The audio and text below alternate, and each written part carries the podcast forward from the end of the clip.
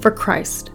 We bear witness to his words, his miracles, and his call to repentance. To Christ, who loves the overlooked, the children, women, lepers, those experiencing poverty, and all sinners everywhere. He is full of grace and truth. He is the Son of the living God, and through his love, he shows us what this life is about. Christ's prayer in the Garden of Gethsemane may be one of the most heart wrenching scenes in the Gospels. It happens just before he is arrested, just moments before he goes like a defenseless lamb, mistreated and innocent, to take our place on the cross. He cries out, Father, if you are willing, take this cup from me, yet not my will, but yours be done. And this wasn't his only prayer that night. Jesus prayed a second and a third time in the garden using the same words Father, if you are willing, take this cup from me.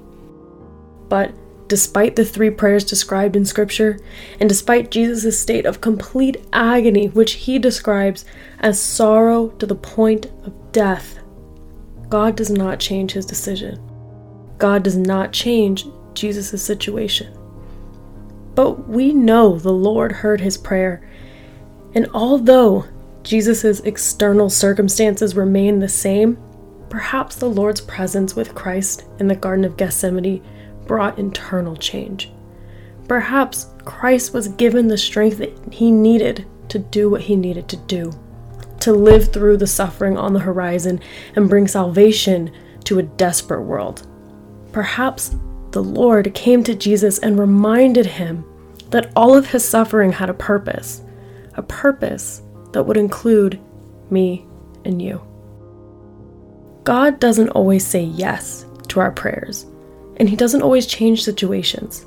But one thing is certain to turn towards the Lord is to strengthen our innermost souls, it is to bring hope to the place where our weaknesses reside.